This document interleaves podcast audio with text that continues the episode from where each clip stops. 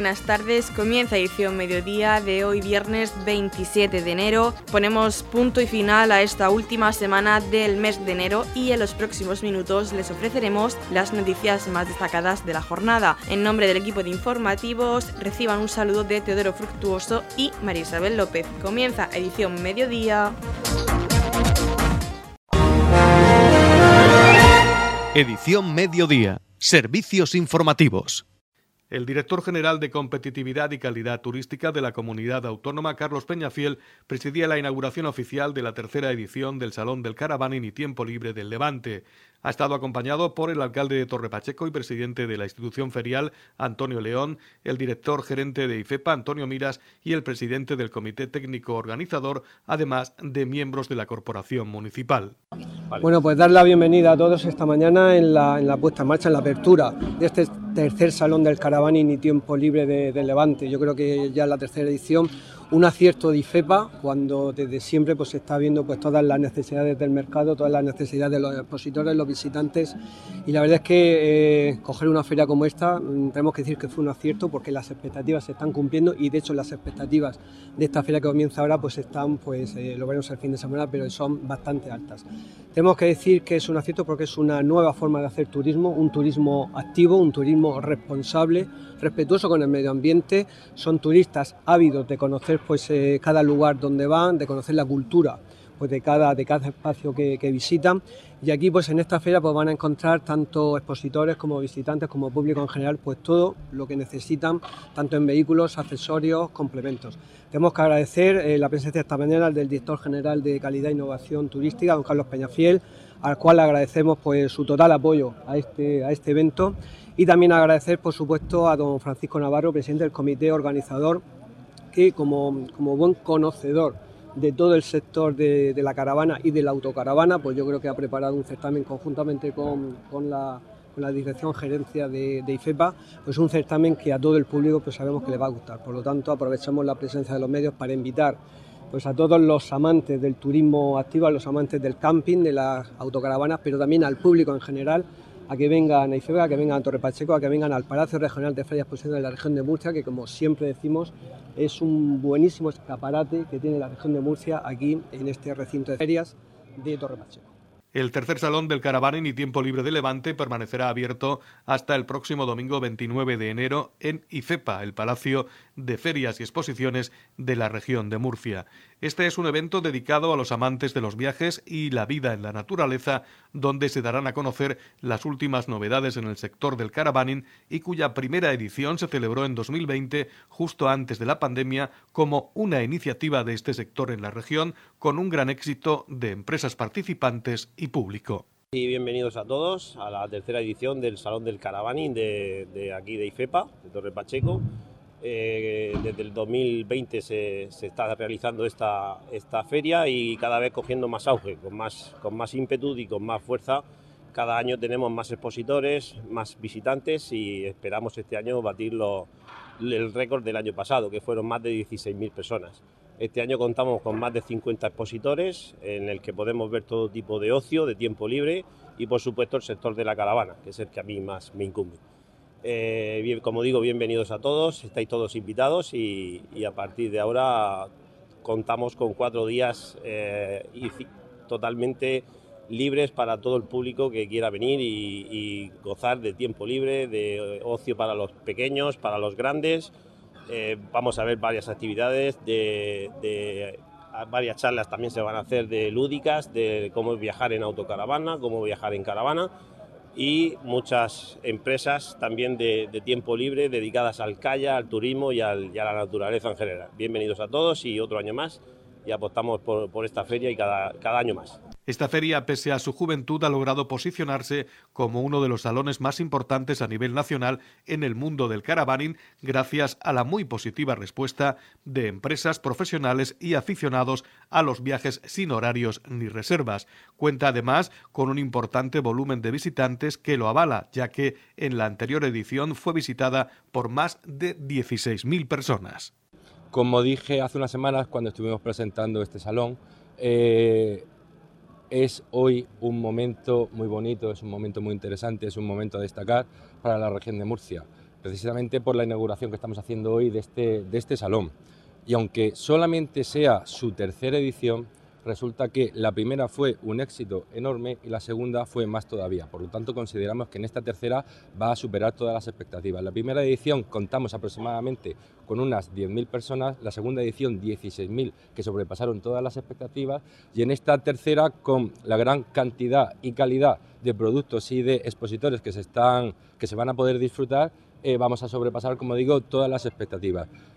Y por tanto, desde la región de Murcia, desde el gobierno del presidente López Miras, consideramos que la región de Murcia tenía que estar aquí, la región de Murcia tenía que poder ofrecer todas las alternativas que ofrecemos a este tipo de turismo y por tanto, por primera vez hemos eh, contratado un expositor en donde los visitantes, los usuarios de autocaravanas y los profesionales podrán ver eh, todas las eh, posibilidades que tienen a la hora de disfrutar de este tipo de turismo. Contamos en la región de Murcia, entre públicos y privadas, con más de 50 áreas de estacionamiento de autocaravanas, de las cuales aproximadamente el 10% se han creado gracias a las subvenciones de la Consejería de Turismo. Gracias a eso eh, damos solución a una demanda del sector. Se han prácticamente doblado el número de usuarios de autocaravanas en los últimos tres años. Hemos pasado de 30.000 a más de 55.000 en los últimos tres años, siendo además la región de Murcia la segunda comunidad autónoma donde más ha crecido el número de matriculaciones de toda España, solamente por detrás de las Islas Baleares. Por tanto, esto es una, una, solución, le damos solución, le damos una respuesta a los visitantes, a los turistas que vienen a disfrutar de este tipo de, este tipo de eh, turismo. Y digo más, esta feria es prácticamente única, es singular, es muy importante porque no existe una feria de estas características, de esta calidad, como digo, en los 800 kilómetros de costa que hay alrededor de la región de Murcia.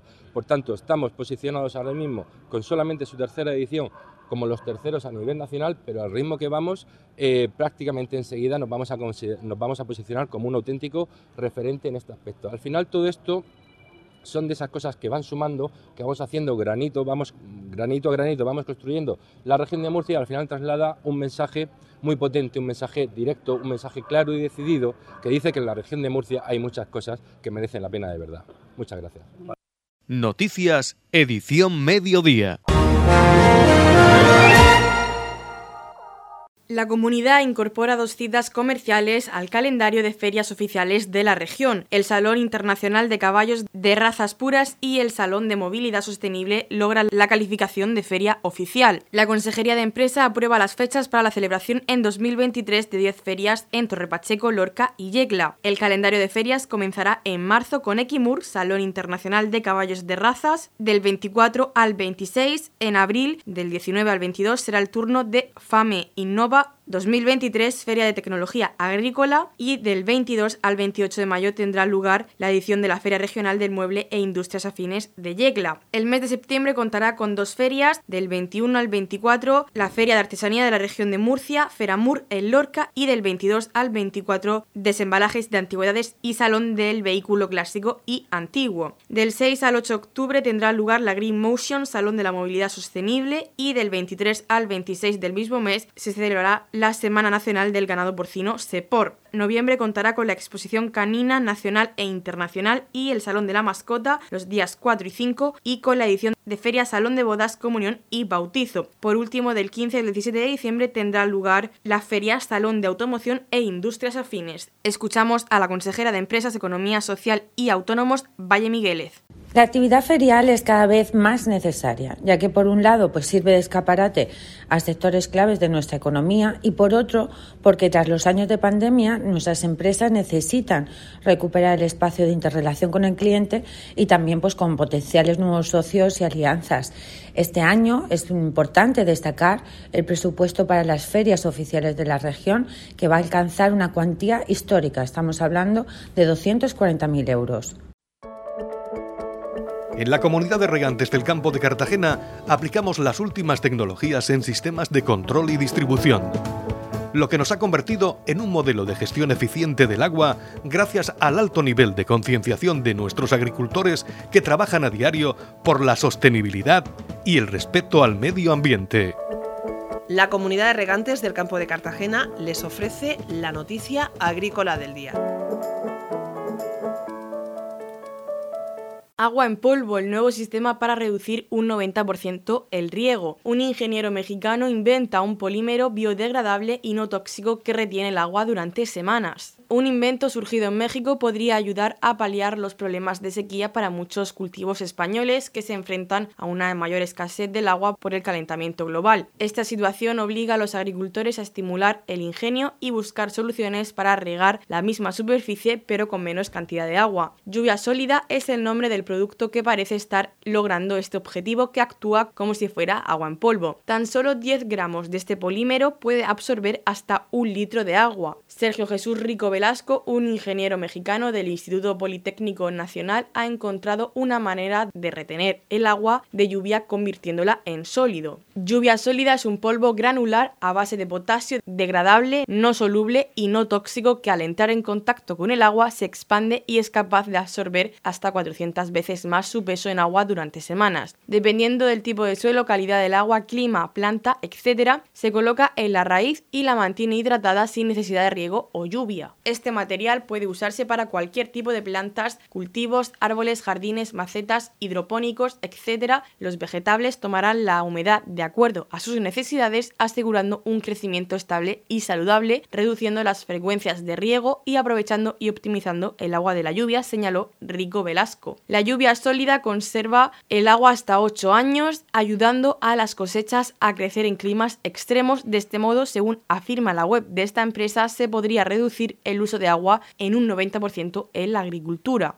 Para aquellos que se ven obligados a comprar este recurso natural, lluvia sólida permite evitar un gran gasto económico de agua. Este polímetro logra encapsular el agua de lluvia. El polímero de acrilato de potasio biodegradable se comercializa en polvo, se hidrata con agua de lluvia y se transforma en un gel capaz de retener el agua durante 40 días. Esto ayuda de forma decisiva a las plantas porque pueden estar hidratadas sin tener que esperar lluvias o riegos, mejorando su desarrollo y garantizando su supervivencia en condiciones adversas.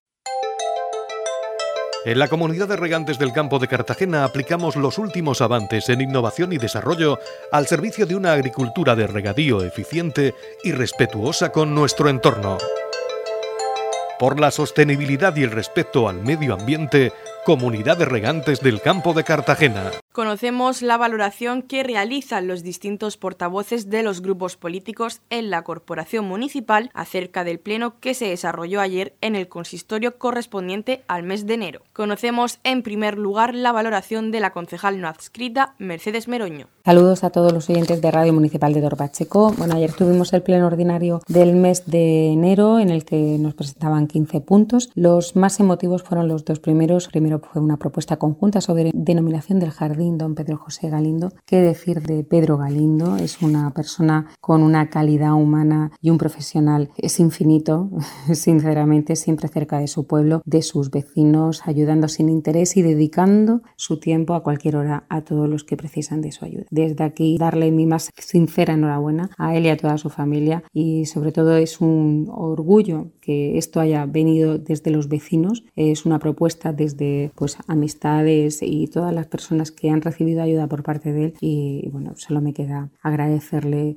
todo lo que hace por todos los pachequeros y darle mi más sentida enhorabuena. El segundo punto, no he hablado como concejal, por supuesto, era la denominación de la sala de estudio de Roldán a Luis Armero. Era mi prima hermana, entonces en ese punto pues hablaba como familiar y en nombre de mis familiares agradecer a toda la corporación este merecido homenaje. Ella estaría orgullosísima, aunque no era de reconocimientos, pero mi prima ha estado ahí ha luchado por sus ideales, ha sido una mujer muy valiente, ha sido una mujer que le ha gustado la cultura, que le han gustado los libros, que ha sido valiente ante las adversidades, eh, siempre con una sonrisa, con su calma, con su amor y, y sus ganas de vivir. Y la verdad es que este punto para mí ha sido muy emotivo porque me tocaba directamente y darle las gracias en nombre de toda la familia a todo el ayuntamiento. Para mí el estar toda mi familia en el salón de plenos, pues la verdad es que me ha hecho muy pequeñita estar allí delante de todos. Dar las gracias y, por supuesto la enhorabuena a, a, mis familiares. Hemos tenido varios puntos también que hemos tratado. Han venido muchos puntos de Hacienda, dos reparos, una modificación presupuestaria, un reconocimiento extrajudicial de crédito. Hacienda, la verdad que ha sido el tema de este pleno. Y bueno, pues mi línea ha sido siempre la misma. Los movimientos de dinero o las inversiones no teniendo un presupuesto aprobado para el año 2023, no puedo, no puedo aprobarlo. Yo no, no puedo aprobar los movimientos de dinero ni puedo aprobar las modificaciones presupuestarias si yo no tengo delante la guía fundamental de los políticos, que es un presupuesto con todas sus partidas y sabiendo dónde va cada euro que se recauda y que es de todos los vecinos. Entonces, todo el tema de presupuestos, todo el tema de modificaciones presupuestarias, de reconocimientos extrajudiciales, de crédito, porque no había crédito y tal. Si no tengo el presupuesto, yo no puedo votar a favor sin ver dónde va cada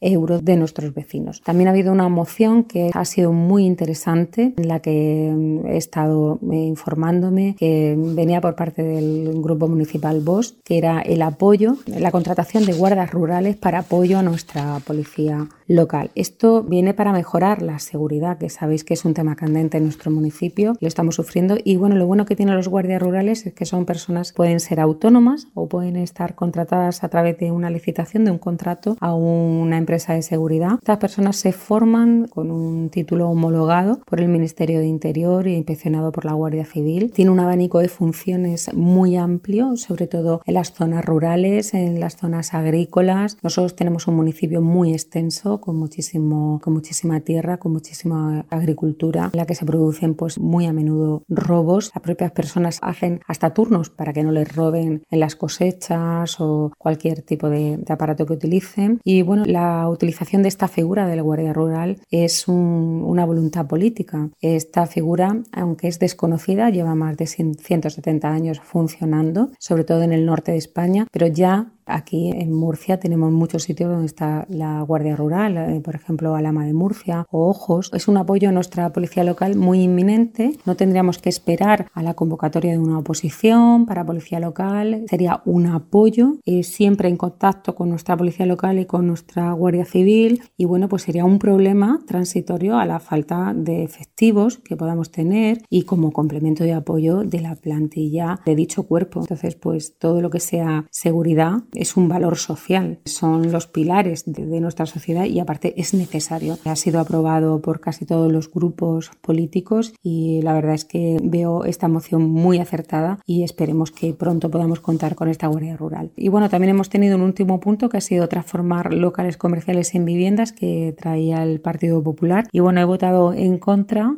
porque considero que bueno que tenemos que favorecer el crecimiento económico, el crecimiento comercial de nuestro municipio, el transformar los locales comerciales en viviendas puede hacer frenar ese crecimiento comercial, que es lo que tenemos que hacer. Y bueno, también se pueden producir hacinamientos de personas en esas viviendas. Y bueno, pues suprime todos los espacios que podemos tener para aprovechar para el comercio y creo que tenemos que fomentar incluso con subvenciones a que las empresas vengan o los nuevos emprendedores para que nuestro comercio pues se active. Y sin más, pues muchas gracias por su atención y, y un saludo. Seguimos con la valoración que realiza de este pleno ordinario del mes de enero la portavoz del Partido Popular, Paloma Vaz. Quiero saludar en nombre del Partido Popular a los oyentes de la radio local. Les voy a hacer un breve resumen en los minutos que tenemos de lo que ocurrió en el pleno ordinario de 26 de enero.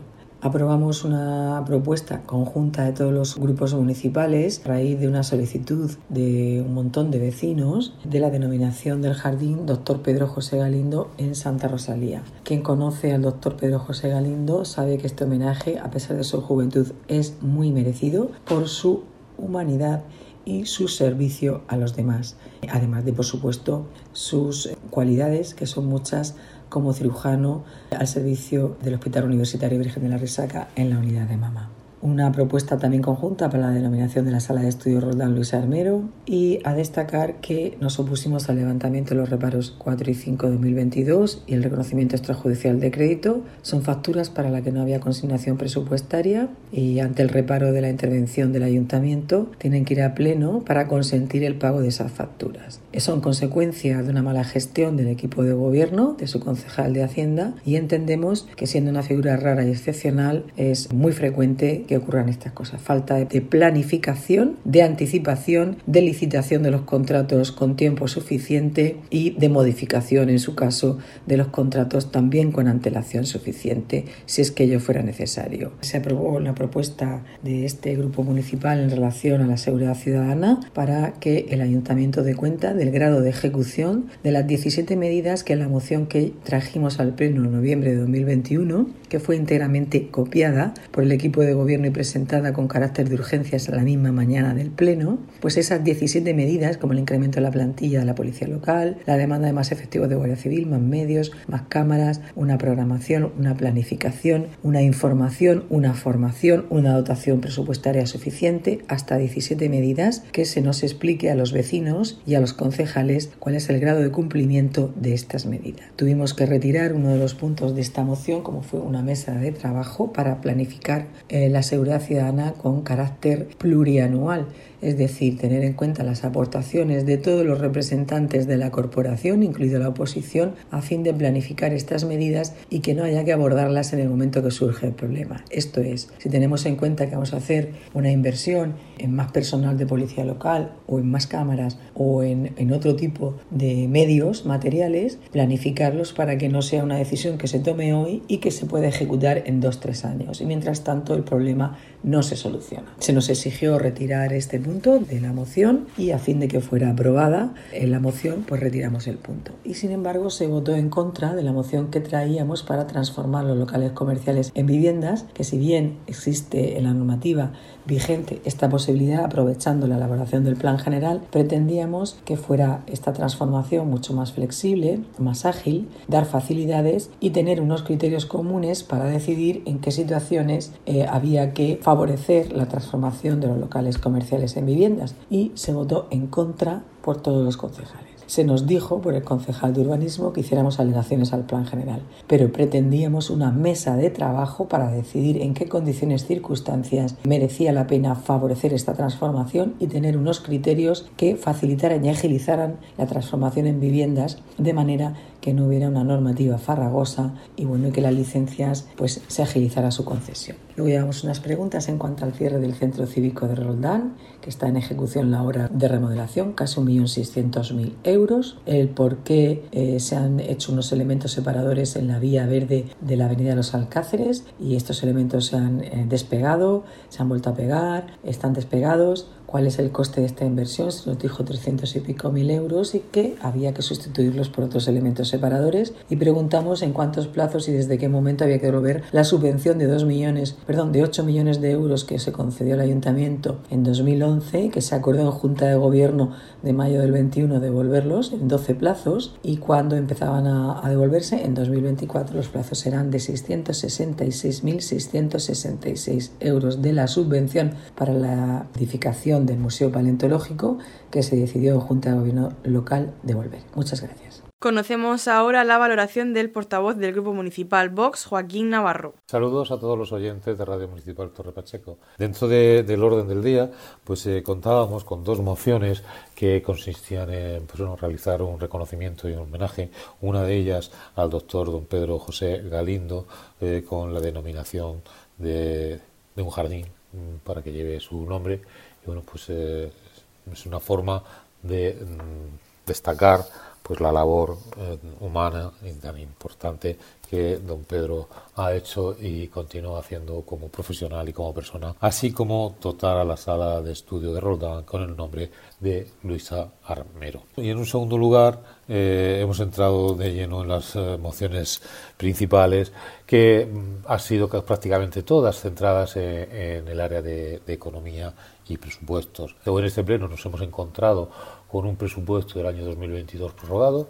El pasado 29 de diciembre celebramos el pleno ordinario del mes de diciembre y el día 30 de diciembre, por resolución de alcaldía, pues se hizo directamente una prórroga del, de, ese presupuesto pues, para el año 2023. El reglamento siempre nos indica que antes del día 15 de octubre del año en curso, pues se tiene que eh, montar el proyecto de presupuestos y darle, eh, trasladarle la información a todos los grupos para que se puedan presentar las eh, enmiendas y las indicaciones al respecto y debe de estar aprobado antes de final de ese año. Bueno, este equipo de gobierno, como es habitual desde el inicio, pues viene saltándose este reglamento, porque el presupuesto primero que se aprobó fue el del año 2021, que veníamos con los presupuestos del año 2018 arrastrados. Ese presupuesto del 2021 fue un presupuesto pues eh, irreal, porque tras la pandemia pues contenía muchísima información y muchos indicadores que no eran, no eran coherentes. En 2022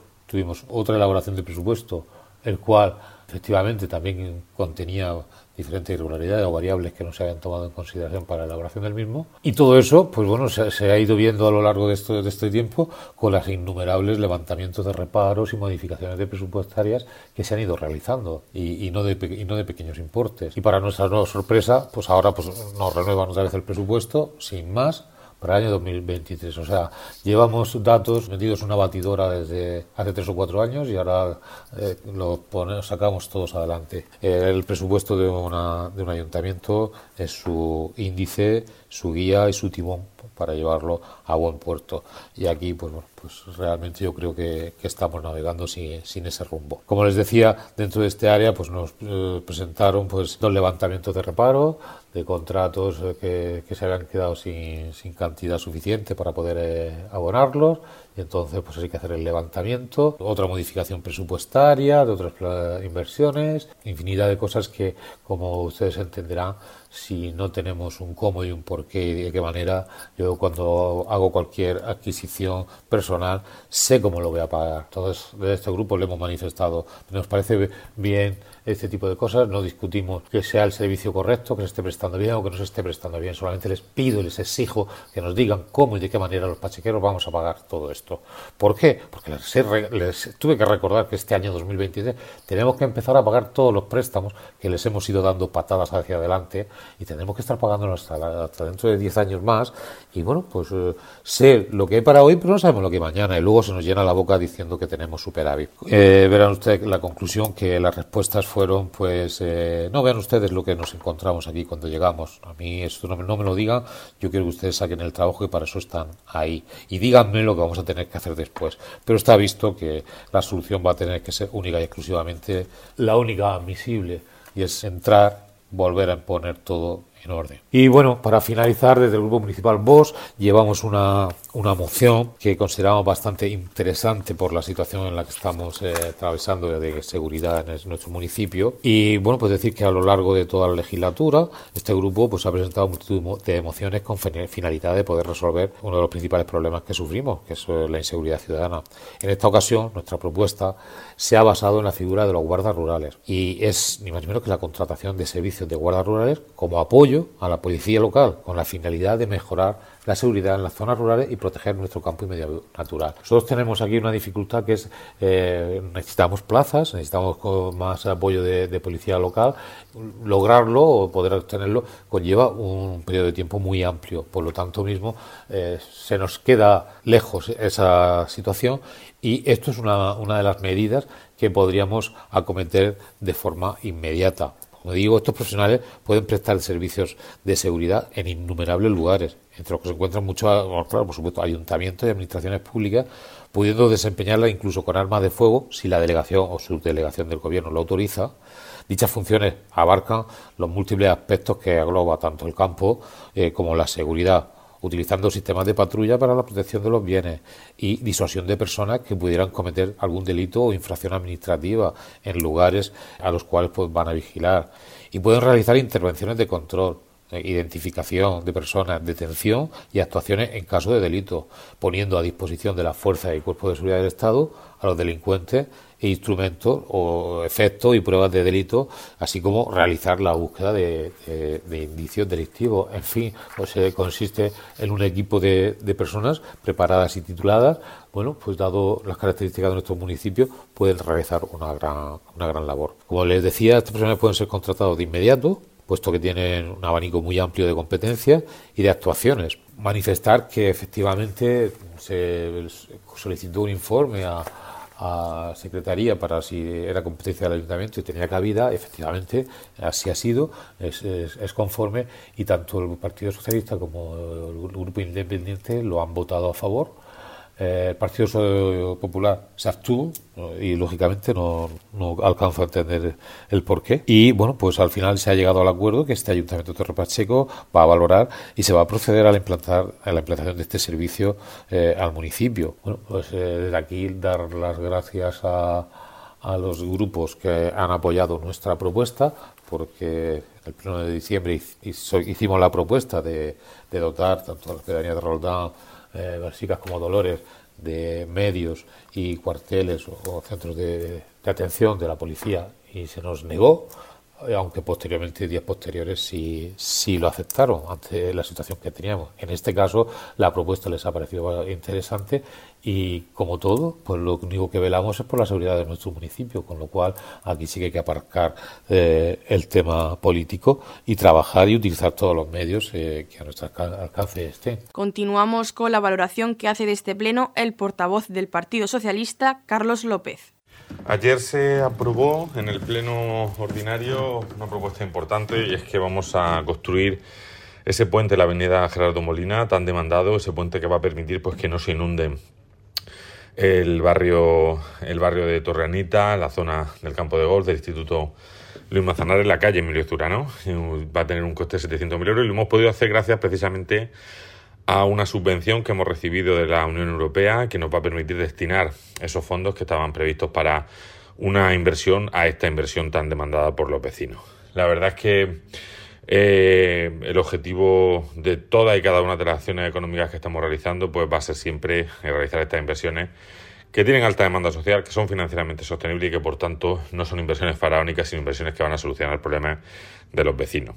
Rendimos ayer también un homenaje muy especial a nuestra compañera, que fue la concejala, que ya no está con nosotros, entre nosotros, que es Luisa Armero, una concejala de cultura, de educación, eh, que bueno, pues puso en marcha proyectos de gran valor para nuestro municipio, como el complejo vitamínico, como la puesta en valor de los restos eh, de los restos de, Neandertal a través de esa exposición Homo, a través también de la colaboración con entidades internacionales y en definitiva pues bueno, puso en valor y puso el nombre de Torre Pacheco también en el mapa. A partir de ahora pues tendrá su espacio en esa sala de estudio de, de Roldán, eh, de la biblioteca de Roldán, de la biblioteca Miguel Hernández, y la verdad es que muy orgulloso de, de poder, eh, de poder pues, trasladarlo y de que también nos acompañase la familia de su amigo. Un pleno en el que eh, bueno, pues se debatió entre otros asuntos, se debatió de seguridad, se debatió también eh, sobre el municipio y el urbanismo que queremos. Eh, en este caso, pues había una propuesta del Partido Popular que era pues que se pudiesen hacer casas a los bajos. No estamos de acuerdo con esto. Ahora mismo se pueden hacer con unas condiciones. El Partido Popular propone que se relajen esas condiciones y creemos que las viviendas tienen que tener un tamaño digno y tienen que ser dignas para que puedan vivir las personas, para que no haya hacinamientos, para que nuestros bajos comerciales no se llenen de viviendas eh, o de pisos, eh, bueno, infraviviendas y por tanto, pues tenemos que ser muy cuidadosos con este tipo de propuestas. Eh, bueno, pues un pleno muy productivo y esperemos pues también que, que este mes de febrero, que es más cortito, pues sea igualmente productivo en este sentido. Por último, Yolanda Castaño, portavoz del Partido Independiente de Torre Pacheco, nos hace la valoración de este pleno ordinario correspondiente al mes de enero. El primer pleno de este año 2023 y entre otras cosas pues ha aprobado eh, la plantilla municipal 2023. Como se ha explicado, es un estudio de las vacantes que hay en el año 2023, eh, que ha habido, perdón, y las nuevas incorporaciones que, se han hecho. Eh, como decía, hay que presentarlo todos los años, está negociado con sindicatos, votado favorablemente, así que pues ha sido eh, aprobada. También hemos aprobado la prórroga del contrato de servicio de limpieza de colegios y edificios eh, se ha revisado el expediente, eh, se ve que todos los informes también son favorables para esta prórroga y tanto técnicos de, Secretaría General como también de, contratación y eh, se le comunicó también a la empresa en tiempo y forma que se iba a hacer prórroga de este, de este contrato. Es un contrato beneficioso para este ayuntamiento y entendemos que, aunque la empresa se haya negado, eh, sí era necesario, como decía, por el bien de este ayuntamiento y la importancia que tiene este contrato, pues prorrogarlo, porque como vuelvo a repetir, es bastante ventajoso para el ayuntamiento y lo que tenemos que defender pues es el dinero eh, de todos nuestros vecinos y lo mejor que sea para nuestro municipio. También se ha aprobado el reglamento de regularización de bolsas de empleo de este, de este ayuntamiento, es la aprobación inicial. Este reglamento, el objetivo que, tiene es regular la gestión de las bolsas de empleo, darles uniformidad y estructura a las mismas. También iba acompañada de todos los informes favorables y entonces, pues bueno, ahora se abre un periodo de alegaciones donde tanto partidos políticos como cualquier persona eh, que quiera puede hacer mm, aportaciones eh, para mejorar este reglamento. A ello se invitó a todos los concejales de, esta corporación pues, que hicieran esas alegaciones. Eh, este pleno ha sido un pleno especial porque los dos primeros puntos pues han sido dos reconocimientos de, todos los vecinos de, Torre Pacheco hacia dos personas muy importantes de nuestro municipio. Una es eh, Luis Armero, fue concejal de este ayuntamiento. Eh, hoy pues Luisa no nos acompaña, pero se le ha querido poner el nombre a la sala de estudio de la biblioteca de Roldán, que en estos momentos está en, remodelación a, a, Luis Armero. Luisa fue concejal de Cultura, Luisa fomentó eh, fomentó programas tan importantes como los proyectos arcaicos y neandertales, junto con la Diputación de Barcelona, la Universidad de Oxford, la Universidad de Viena, el Museo de la Ciencia y el Agua de Murcia, pues bueno, paseó eh, a Torre Pacheco con esta exposición por diferentes lugares de Europa, eh, impulsó a través del patronato las excavaciones y la puesta en valor museística y la divulgación de los restos de la Sima de las Palmas. Os acordaréis también, los que ya tenemos cierta edad, de ese complejo vitamínico que era una cajita de Famatón Complex, que fue un empujón a las actividades eh, de los jóvenes, un programa pues fantástico, rompedor, eh, y, fin, y, bueno, también eh, a ella le encantaba la música, era una de sus grandes pasiones, apoyó a las bandas de rock de este pueblo, acercando la cultura alternativa a los jóvenes, les, les, consiguió un local para que pudieran ensayar y bueno, pues una de las grandes pasiones de, Luisa era la lectura, la lectura pues de todo tipo, era una mujer muy culta y bueno, pues esperamos que Luisa, y así lo transmitimos, que allá donde esté, pues se sienta contenta y orgullosa de que el municipio de Torre Pacheco le haya hecho un huequecito en esa biblioteca de su pueblo, porque como dicen, mientras que tenemos a las personas, las estamos recordando, eh, nunca mueren para nosotros. Y el primer punto del día también fue una propuesta conjunta donde se da la denominación de un jardín en el resort de Santa Rosalía al doctor Pedro José Galindo. Pedro José Galindo pues es natural de la Puebla, nació en 1974, eh, pero Pedro viene de una familia de agricultores y ganaderos muy humildes, pero Pedro, como dijo anoche en sus propias declaraciones, él se siente pachequero, sus amigos están aquí, sus años de estudio fueron aquí, él salía por aquí, pero lo que sí se ha querido, eh, eh, este reconocimiento a Pedro, lo que se ha querido exponer es pues la gran calidad humana que tiene este doctor para todos. Es un gran profesional, es, admirado eh, por muchísimas personas de nuestro municipio y de España, ¿no? porque es uno de los mejores médicos que hay de cirugía de mama en nuestro país. Tenemos la suerte de que Pedro se sienta pachequero, eh, tiene una gran vocación, una ayuda incondicional a los demás que heredó de su madre Guillermina, tiene dos hijas maravillosas que anoche pues se emocionaron al ver cómo todo un pueblo eh, le dedicaba eh, ese humilde rincón de nuestro municipio eh, con su nombre para agradecerle pues lo que es capaz de, hacer por todos nosotros. Pedro compagina el mundo de la medicina con el mundo empresarial junto con su padre y su hermano. Ha crecido muchísimo en ambos campos que, solamente él conoce. Y Pedro lo grande que tiene es que pone a las personas por delante de todo. Nos defiende y nos ayuda cuando más miedo tenemos y más, vulnerables nos sentimos. Eh, él está en su hospital, como él dice, es mi hospital, en la resaca. Eh, el pueblo de Torrepacheco le agradece enormemente eh, todo lo que hace por nosotros. Eh, Pedro hace que la profesión de la medicina sea una profesión de ayuda constante para todas las personas que lo necesitan en momentos tan difíciles y de desesperación. Eh, por todo ello, siendo un, doctor muy joven, pues queríamos transmitirle ese agradecimiento inmenso que, le tenemos todo el pueblo de Torre Pacheco. Como comenté ayer, yo no creo en las casualidades, las casualidades para mí no existen. Y es cierto que este expediente se ha dilatado un poquito en el tiempo, pero como dije ayer, eh, las casualidades no existen y tal vez sería para que esta concejal de una forma eh, más clara viera cómo es este hombre como doctor y como persona, porque hasta yo misma esta Navidad he tenido que pedirle ayuda en unos momentos pues delicados de miedo, de incertidumbre, como todos tenemos cuando alguien se nos pone enfermito, incluso nosotros mismos, y he podido comprobar en mis carnes cómo es esta persona y todo lo que le debemos, porque es maravilloso. Estoy seguro que ningún bachequero pasa un mal trago si Pedro Galindo está cerca de él, porque lo he podido vivir. Y ha sido pues una emoción muy sentida desde el corazón. A veces pues no hay palabras para poder expresar lo que se siente por las personas. A mí pues se me quedaron cortas, aparte del tiempo, eh, en, vocabulario, porque de verdad mm, personas como don Pedro José Galindo hacen que este mundo sea mejor. Así se lo expresamos anoche y ojalá tuviéramos muchos don Pedro José Galindos, tanto en medicina como, como vecinos. Es un orgullo para Torre Pacheco que aunque no sea de aquí, se sienta de aquí y de verdad nuestro máximo agradecimiento a su persona y como doctor que es.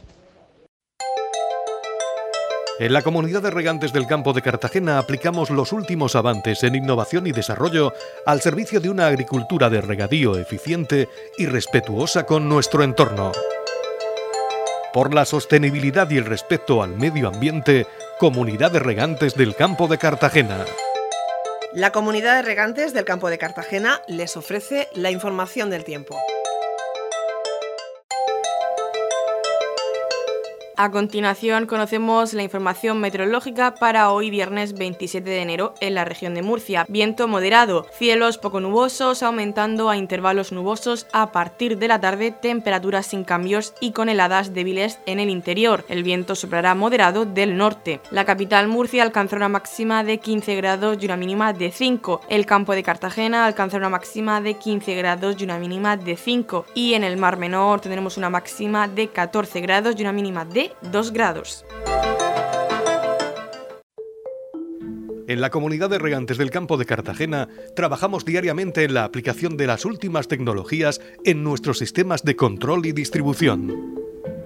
Por la sostenibilidad y el respeto al medio ambiente, Comunidad de Regantes del Campo de Cartagena.